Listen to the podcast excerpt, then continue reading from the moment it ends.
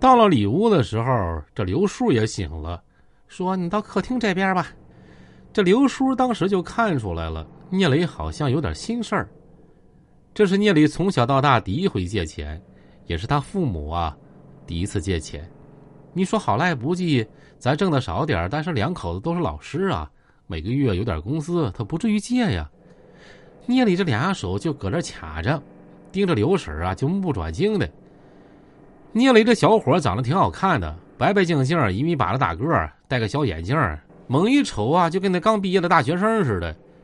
眼瞅着这孩子支支吾吾，有话说不出来，这刘婶就张口了：“哎呀，我说孩儿啊，你这个累劲儿的，你有啥事就说呗，别不好意思哈。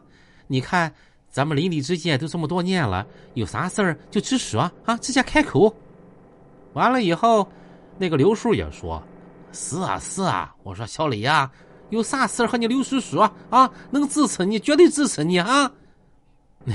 刘刘叔啊，那那个那那我那那我就说了啊，你看我从里边回来之后啊，一直也没啥事儿，村里边也不好给我安排工作，我这种地呢我还不会，你看，我觉得上市里边去批发点皮鞋啥的挺好的，我打算去温州一趟。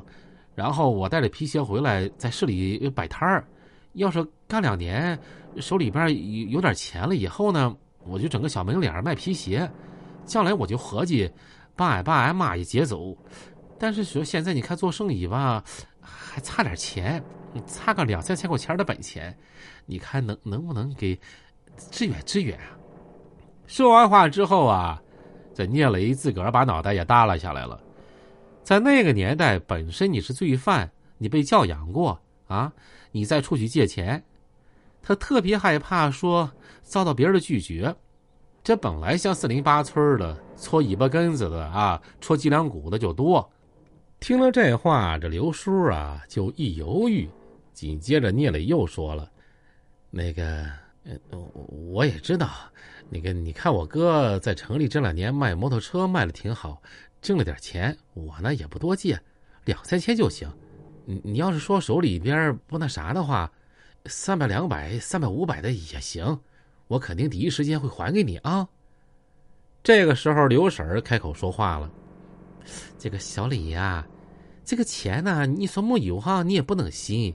咱整个村里边都知道，说你哥在城里卖摩托车卖的挺好的，但是你这样式的能做生意吗？”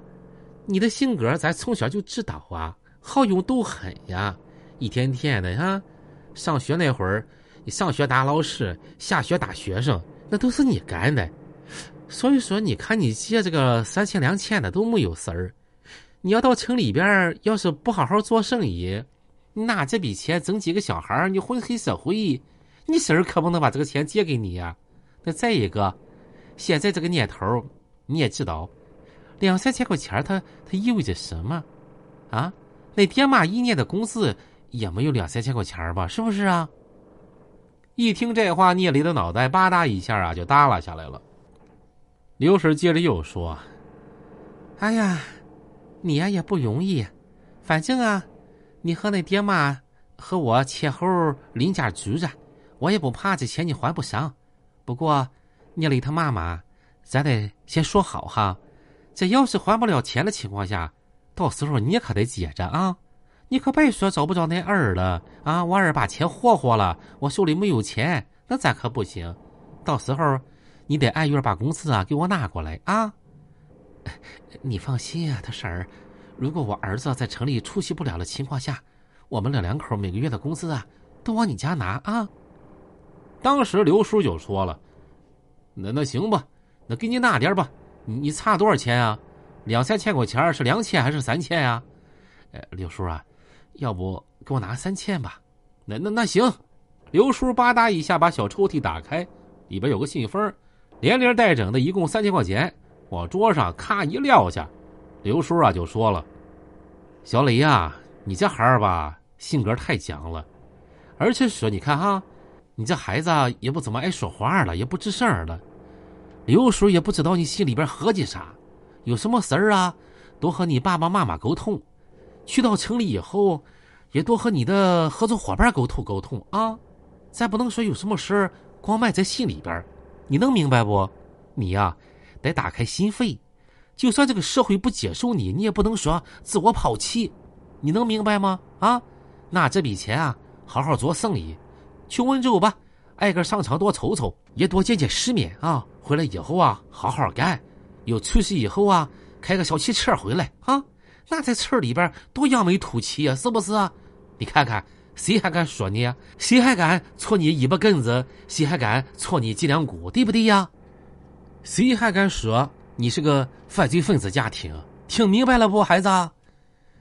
聂磊拿着这沉甸甸的三千块钱，眼泪呀，搁眼圈里含着，但聂磊还是不爱吱声。